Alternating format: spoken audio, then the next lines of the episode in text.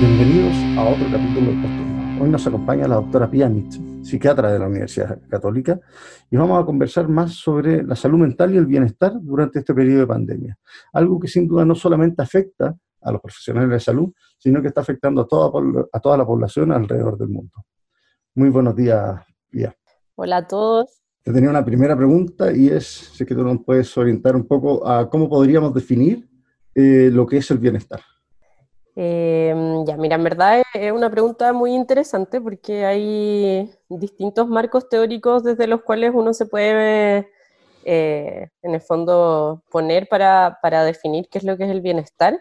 Yo creo que igual como agentes de salud es importante que recordemos la definición de la OMS, que fue hecha en 1948, la definición de salud, y que en esta definición eh, ya se contemplaba el bienestar o, bueno, la salud, en verdad, como un estado completo de bienestar, tanto físico, mental y social, y no solamente la ausencia de afecciones o enfermedades. Y ahí yo quiero hacer un poco como hincapié en que el bienestar y la salud no tiene que ver solo con este paradigma en el cual nosotros nos hemos ido formando y desarrollando de, de sanar la enfermedad, sino que también tiene que ver con potenciar y poder desarrollar nuestras capacidades. Eh, y nuestras capacidades de disfrutar, de sentirnos pertenecientes a un grupo, etc. Entonces, eh, como cambiar un poco el paradigma que, hemos tenido eh, en, las últimas décadas de que, el médico quizás también no solo tiene un rol de curar, sino que también de potenciar, de promover y de prevenir enfermedades. Y desde, mm, desde teorías ya más, más psicológicas hay distintos como modelos que uno puede estudiar con respecto al bienestar, pero quizás ah, es interesante nombrar que hay dos grandes ramas. Uno que es como el bienestar asociado más al placer, a esto cuando nosotros vemos a alguien feliz y nosotros sabemos que esa persona está contenta porque se está riendo, porque quizás vemos que es capaz de disfrutar cosas básicas como una comida rica, la sexualidad, etcétera y eso tiene que ver más como con la capacidad de sentir placer.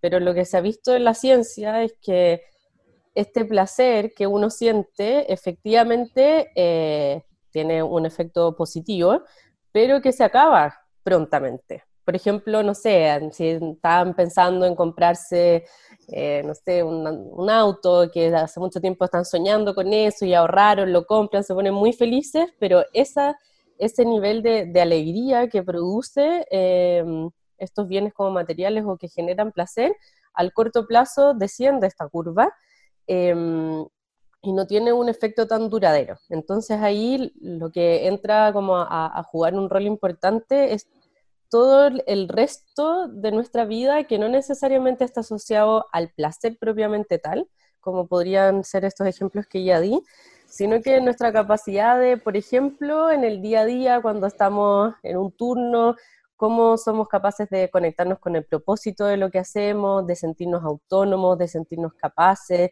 de sentir que tenemos relaciones interpersonales, amigos, familia, etcétera, que valen la pena, de que estamos conectados con una vida que vale la pena vivirla y no solo desde lo material, eh, etcétera. Entonces, si, si, pudiera ahora resumir el bienestar, creo que es dos cosas muy importantes. Una es que no solo es la ausencia de problemas, sino que también es conectarnos con desarrollar nuestro, nuestra potencialidad y desarrollar, em, en el fondo, nuestra, nuestra fortaleza.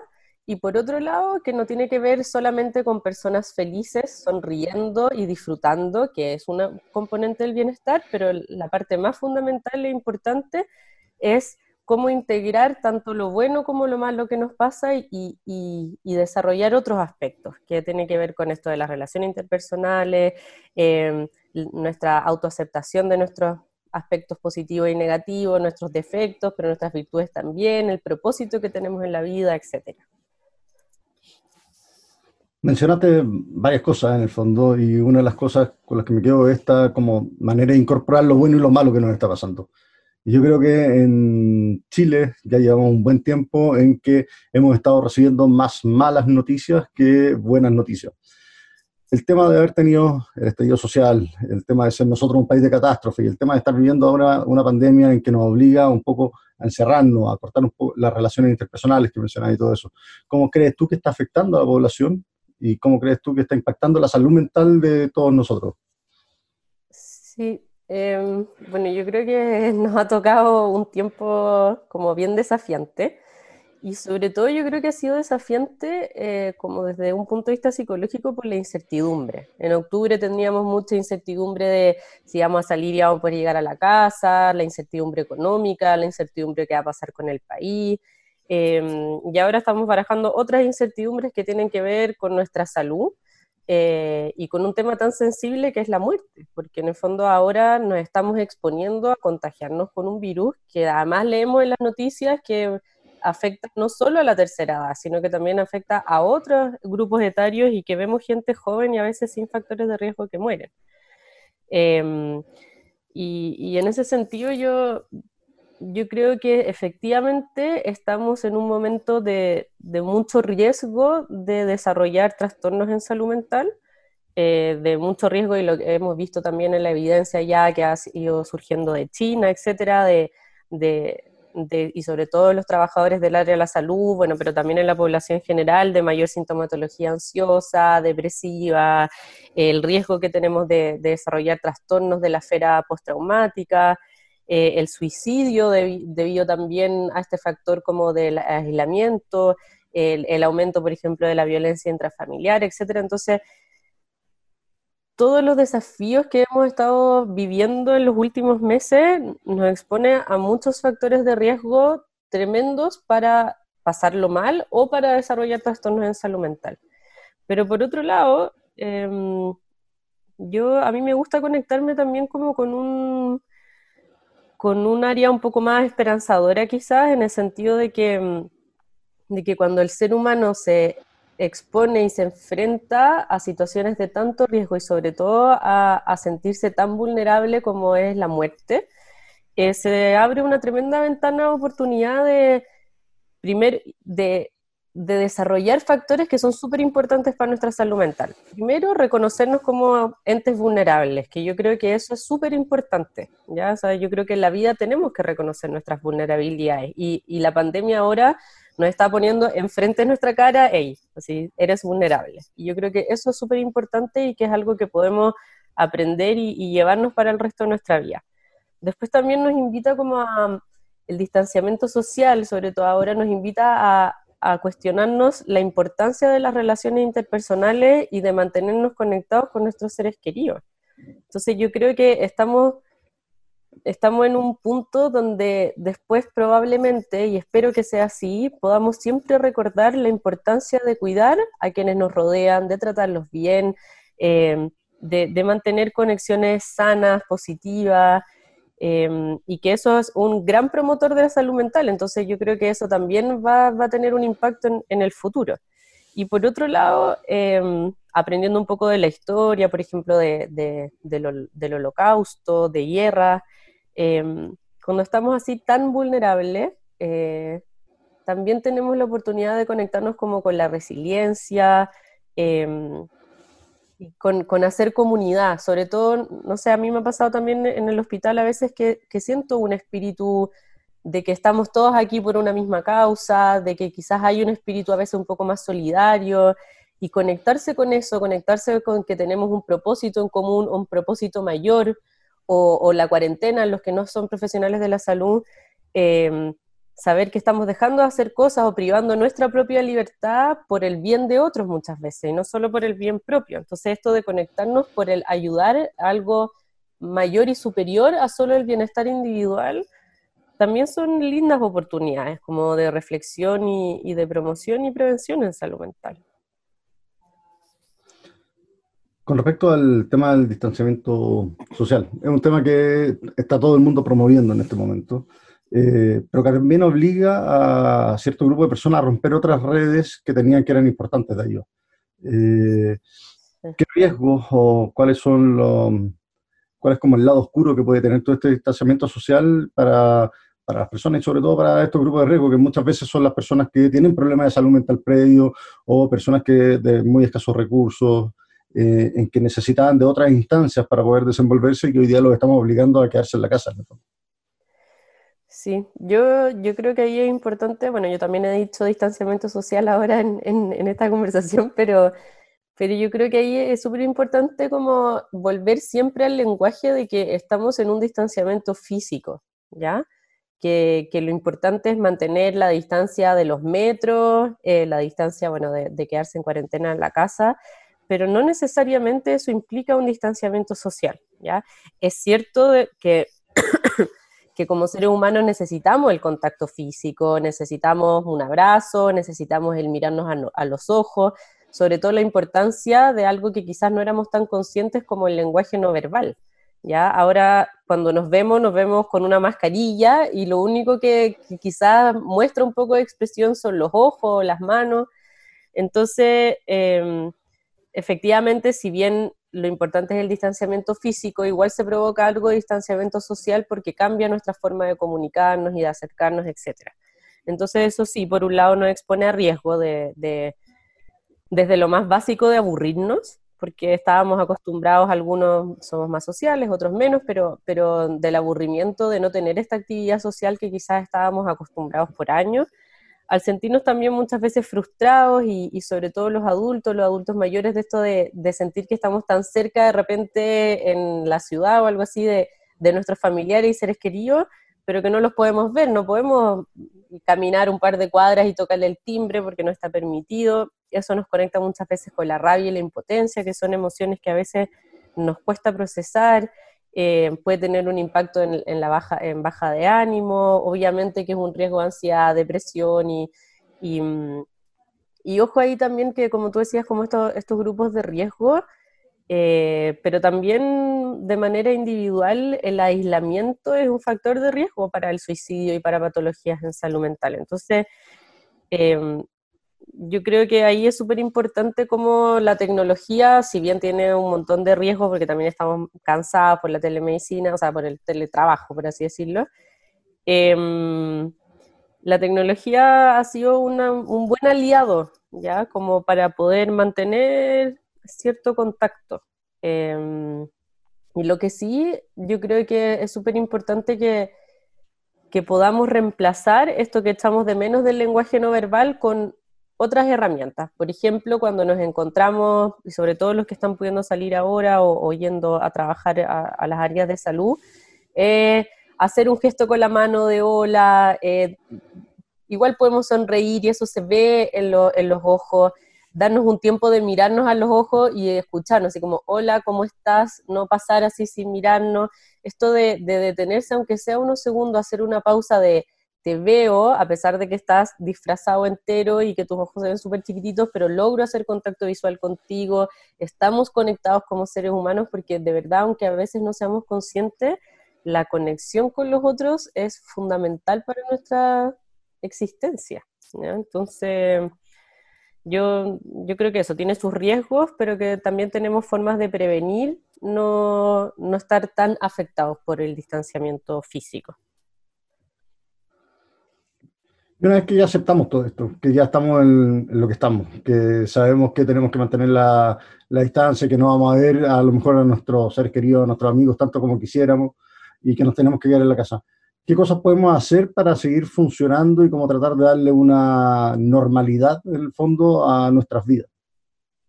Sí.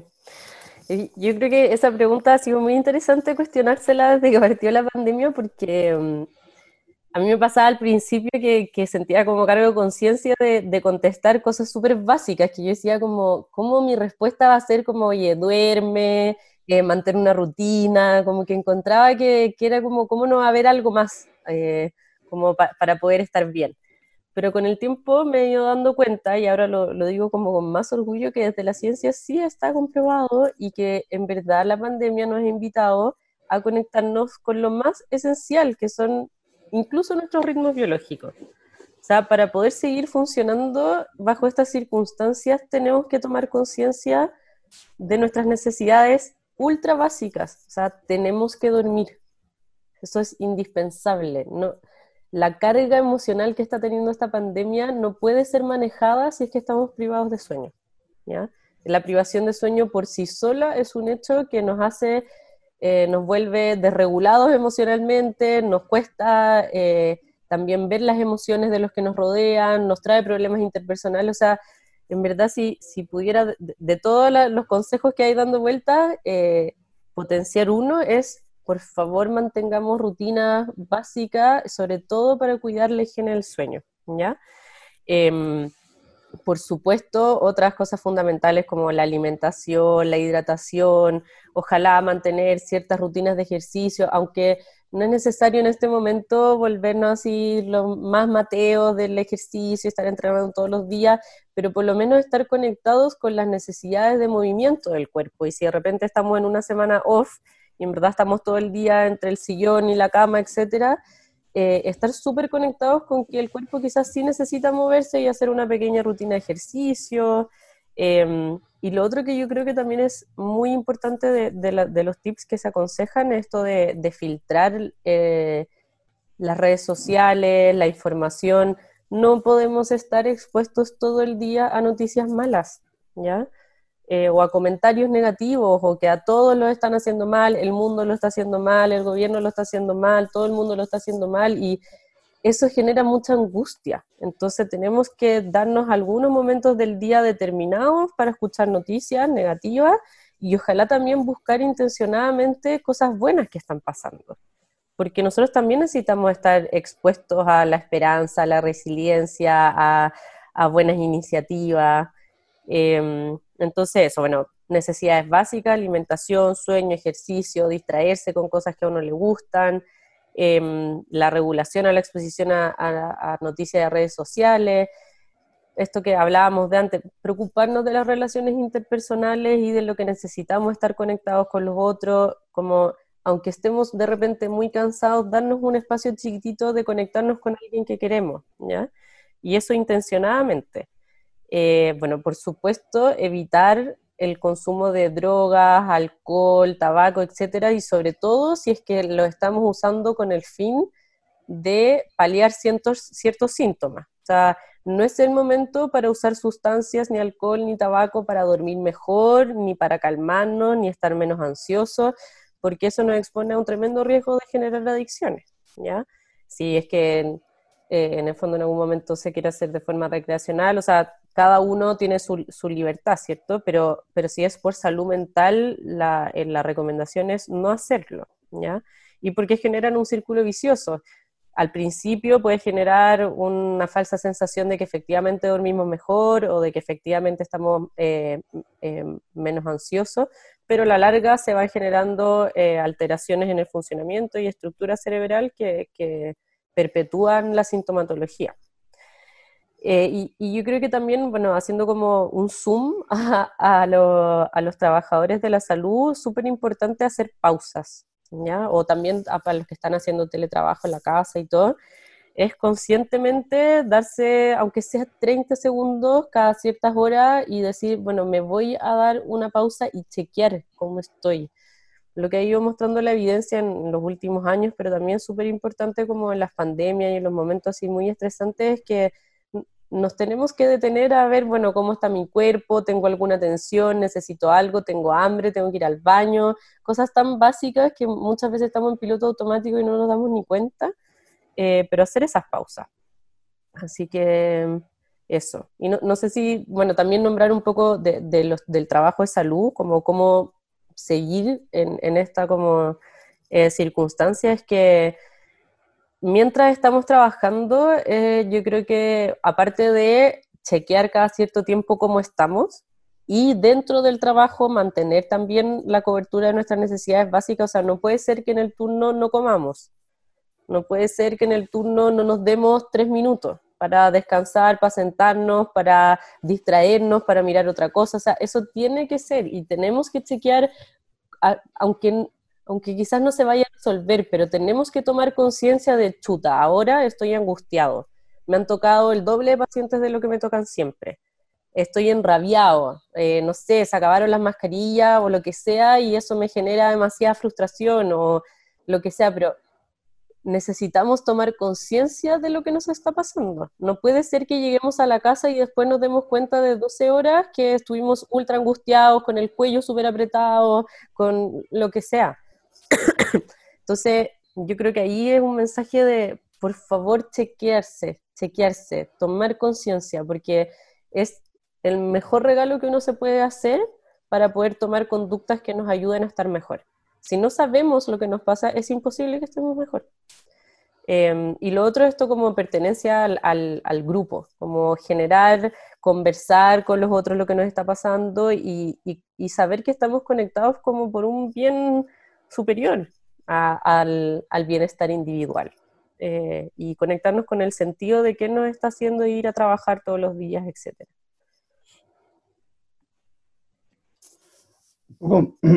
adelantando un poco lo que habíamos, lo que tenía escrito como el guion, eh, quería preguntar, aprovechando que ya estamos hablando de esto, ¿qué medidas en el fondo podemos tomar para prevenir la consecuencia de todos estos cambios? En el fondo, porque una cosa es como volver a la normalidad, pero ¿qué otras cosas puedo hacer yo como para paliar un poco los síntomas que, que, se pudieran tener en, en, la casa una vez, después de un turno, después de no haber estado con mi familia no sé cuánto tiempo? cuáles son las cosas que yo, que la gente puede hacer en el fondo para, para poder eh, aliviar un poquito todas estas molestias. Sí, yo ahí creo que voy a volver a, a, repetir lo que de verdad creo mm. que es fundamental, que es estar chequeándose. Mm. Tenemos la tendencia, si bien, a ver, cuando estamos frente a situaciones tan delicadas y sobre todo como es exponernos a, a, exponernos a la muerte de otros y el riesgo de morirnos nosotros, eh, efectivamente al principio podemos reaccionar con ciertos mecanismos de defensa como estar un poco más en negación, un poco más disociado y distanciado de nuestras emociones, y eso a veces son respuestas adaptativas, ya que no tienen necesariamente una connotación negativa en un comienzo. Pero ya estamos en una etapa en que necesitamos ir preguntándonos tres cosas, así si pudieran siempre preguntarse cada cierto rato tres cosas, ¿cómo está mi cuerpo? Cómo están mis pensamientos y cómo están mis emociones. Son tres grandes áreas de todo nuestro ser que tenemos que ir chequeando. Nuestro cuerpo necesita, no sé, estoy deshidratado, necesito comer, eh, necesito hacer ejercicio, tengo alguna contractura, me duele algo, cómo está la mascarilla, me estoy haciendo una herida en la nariz. No puedo llegar a mi casa después de mil horas y, darme cuenta que tengo la media herida en la nariz. ¿ya? Entonces, eh, porque por la mascarilla por lo que fuera. Em, entonces, ya, el cuerpo, las emociones, tomar conciencia de lo que estoy sintiendo. Y los pensamientos es, bueno, ¿a dónde se me está yendo mi cabeza todo el rato? ¿Estoy logrando estar concentrado? ¿Estoy logrando, por ejemplo, eh, poner atención a los pacientes? ¿O estoy todo el rato yéndome a escenarios negativos, a de que me voy a contagiar, a que, no sé, es injusto lo que estoy viviendo, etcétera, etcétera?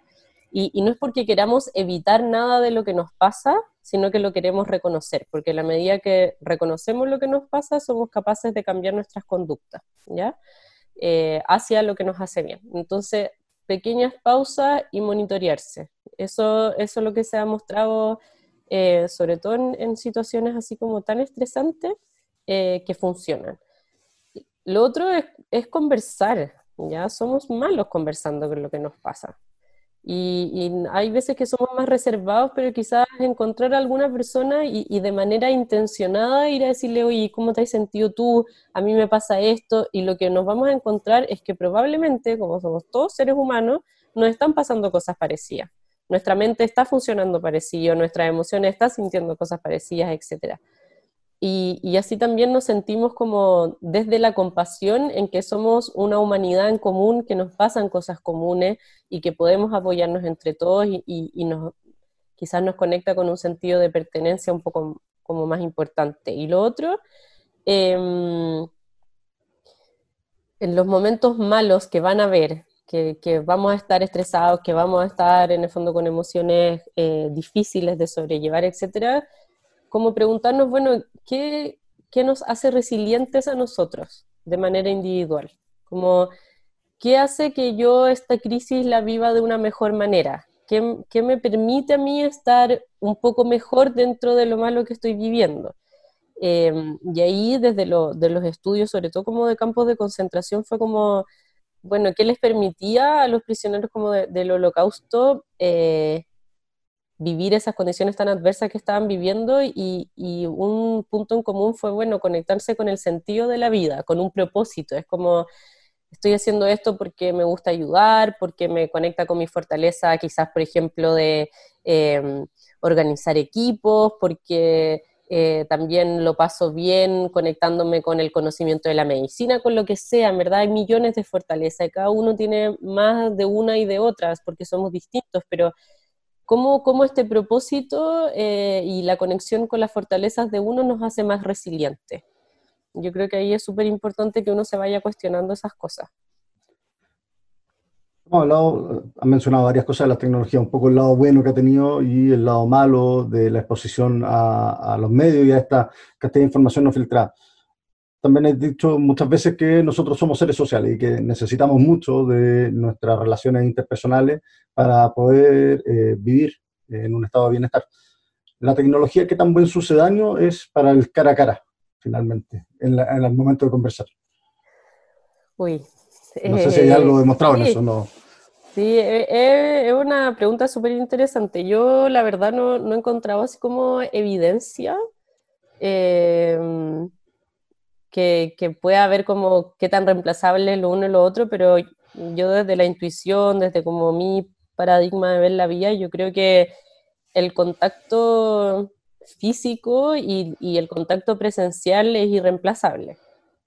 Eh, nosotros tenemos todo un sistema neurológico de, neuronas en espejo y todo, que si bien se activan a través de la pantalla, se activan de una manera distinta.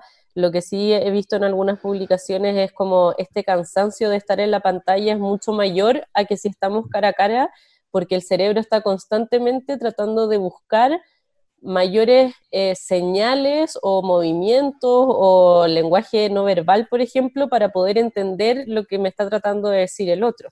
Entonces, yo creo que sí estamos más cansados de comunicarnos a través de las pantallas porque efectivamente para el cerebro, por lo menos ahora que no estamos acostumbrados, es más difícil entender realmente en la totalidad lo que el otro me está tratando de decir si es que no estamos con esa como riqueza del, del otro, de los otros tipos de lenguaje.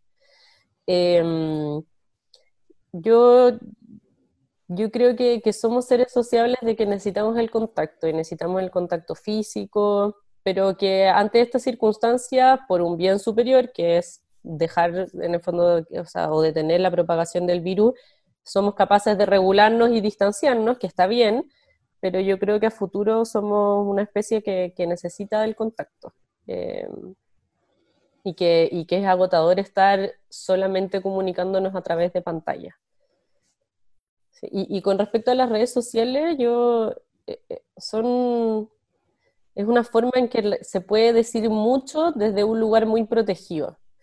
Y, yo ahí llamo como a, la, a, la, ética y a la generosidad de cada uno de ser súper responsable con lo que comparte. Eh, lo que estamos compartiendo está generando emociones en el otro que lo está leyendo. Y si estamos constantemente siendo una fuente de malas noticias, de quejas, de, una mala actitud, eh, estamos generando un impacto negativo necesariamente en el otro. Eso no significa que tengamos que vivir en una burbuja de no saber la realidad, etcétera, pero pero tenemos que, regular la cantidad de información mala, no podemos vivir solo de eso, no podemos vivir solo de las quejas, tenemos que también saber mirar lo bueno que hay en lo malo, tenemos que saber y aprender a agradecer lo bueno que está pasando, las buenas noticias, eh, lo lindo de la vida, lo lindo de la naturaleza, o sea, eso tiene que estar, no puede ser que estemos todo el día bombardeados de cosas malas, eso no nos hace bien. Eh, y esas son fortalezas que tenemos que desarrollar, de, conectarnos con la gratitud y, con las cosas lindas también que están pasando. Ya, para ir cerrando un poco, una última pregunta que en realidad es como de las cosas más más relevantes que quiero sacar el limpio. Hemos hablado lo importante que es comunicarnos, lo importante que es estar atento a los otros, pero también hemos visto cómo hemos perdido el lenguaje eh, corporal, cómo hemos perdido las señales no verbales, eh, producto del uso de, de la PP, producto del uso de la tecnología, el aislamiento, el distanciamiento social y todo eso. Ya hablando un poco más enfocado en personal de salud y sobre todo lo que es la primera línea qué cosas me van a servir a mí para darme cuenta si es que algún colega, si es que algún compañero de trabajo, eh, alguien que está a mi lado necesita ayuda y cuál sería el momento ideal para decirle a esa persona o para que uno mismo pueda ir a buscar ayuda ya de profesional de la salud mental, eh, un poco como para evitar eventos tan lamentables como lo que pasó hace un tiempo atrás con una urgencióloga en Estados Unidos que terminó suicidándose, sobrepasada por lo que estaba viviendo, y que lo hemos visto también en otras partes del mundo. Hubo una enfermera en Italia también.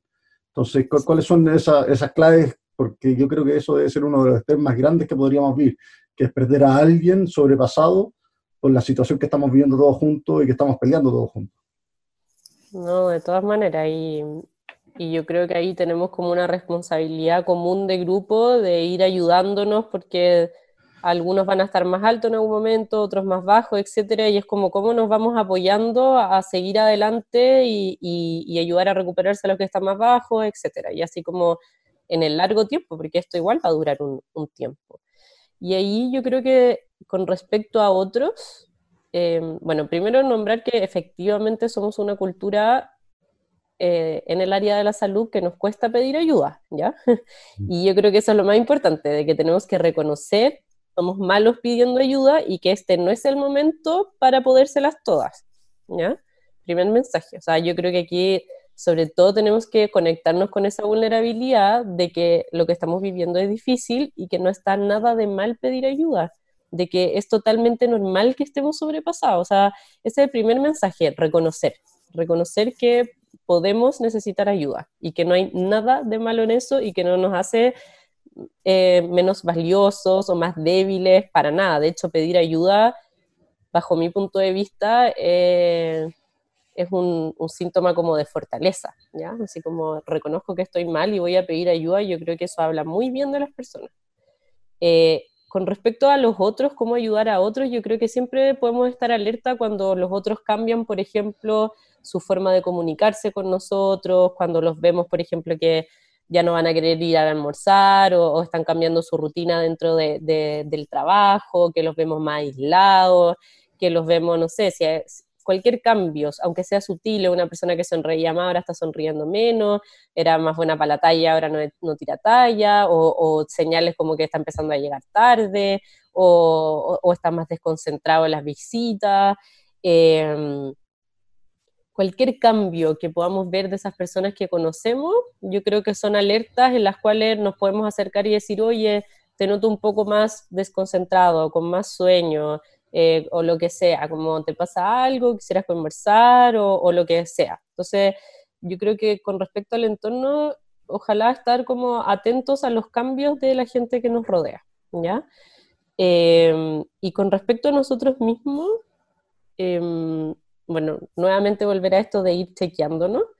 Eh, y, y, cuando en verdad sentimos que nuestras propias herramientas que nos han ayudado en otros momentos de, de, de crisis ya no están siendo suficientes, como que estamos sobrepasados con nuestras propias conductas adaptativas, con lo que normalmente como que echamos mano cuando estamos mal, ya no está siendo suficiente para poder volver a sentirnos bien, eh, etcétera. Entonces, pero, pero yo creo que sobre todo es como, como el, mensaje de, de, de, que cuando alguien está funcionando de una manera distinta, es porque algo mal lo está pasando, ¿ya?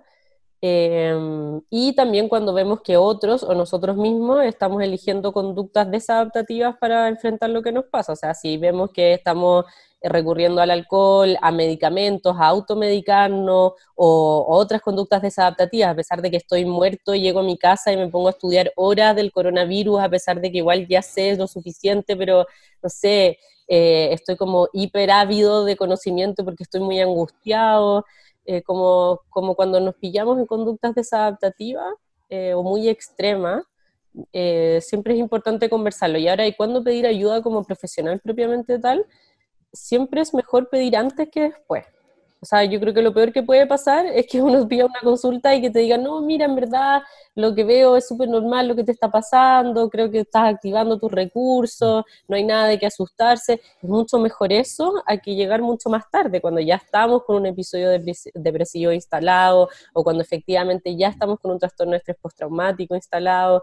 Em, entonces, pregunten y, también nosotros, sobre todo en, el área de la salud, tenemos amigos de salud mental que podemos preguntar. Eh, no necesariamente tiene que ser una hora formal, pero sí, sí vayan preguntando. Yo creo que chequearse y ir preguntando si está bien o no, porque además uno ni siquiera sabe necesariamente si está bien lo que estoy sintiendo o no, si es normal o no es normal. Y, y ahí hay que preguntar si somos todos humanos. A todos nos está pasando millones de cosas. Eh, no somos los únicos, nunca, ¿ya? Y, reconocerse como parte de esta humanidad, yo creo que es súper importante como para poder también saber que podemos pedir ayuda. Muchísimas gracias.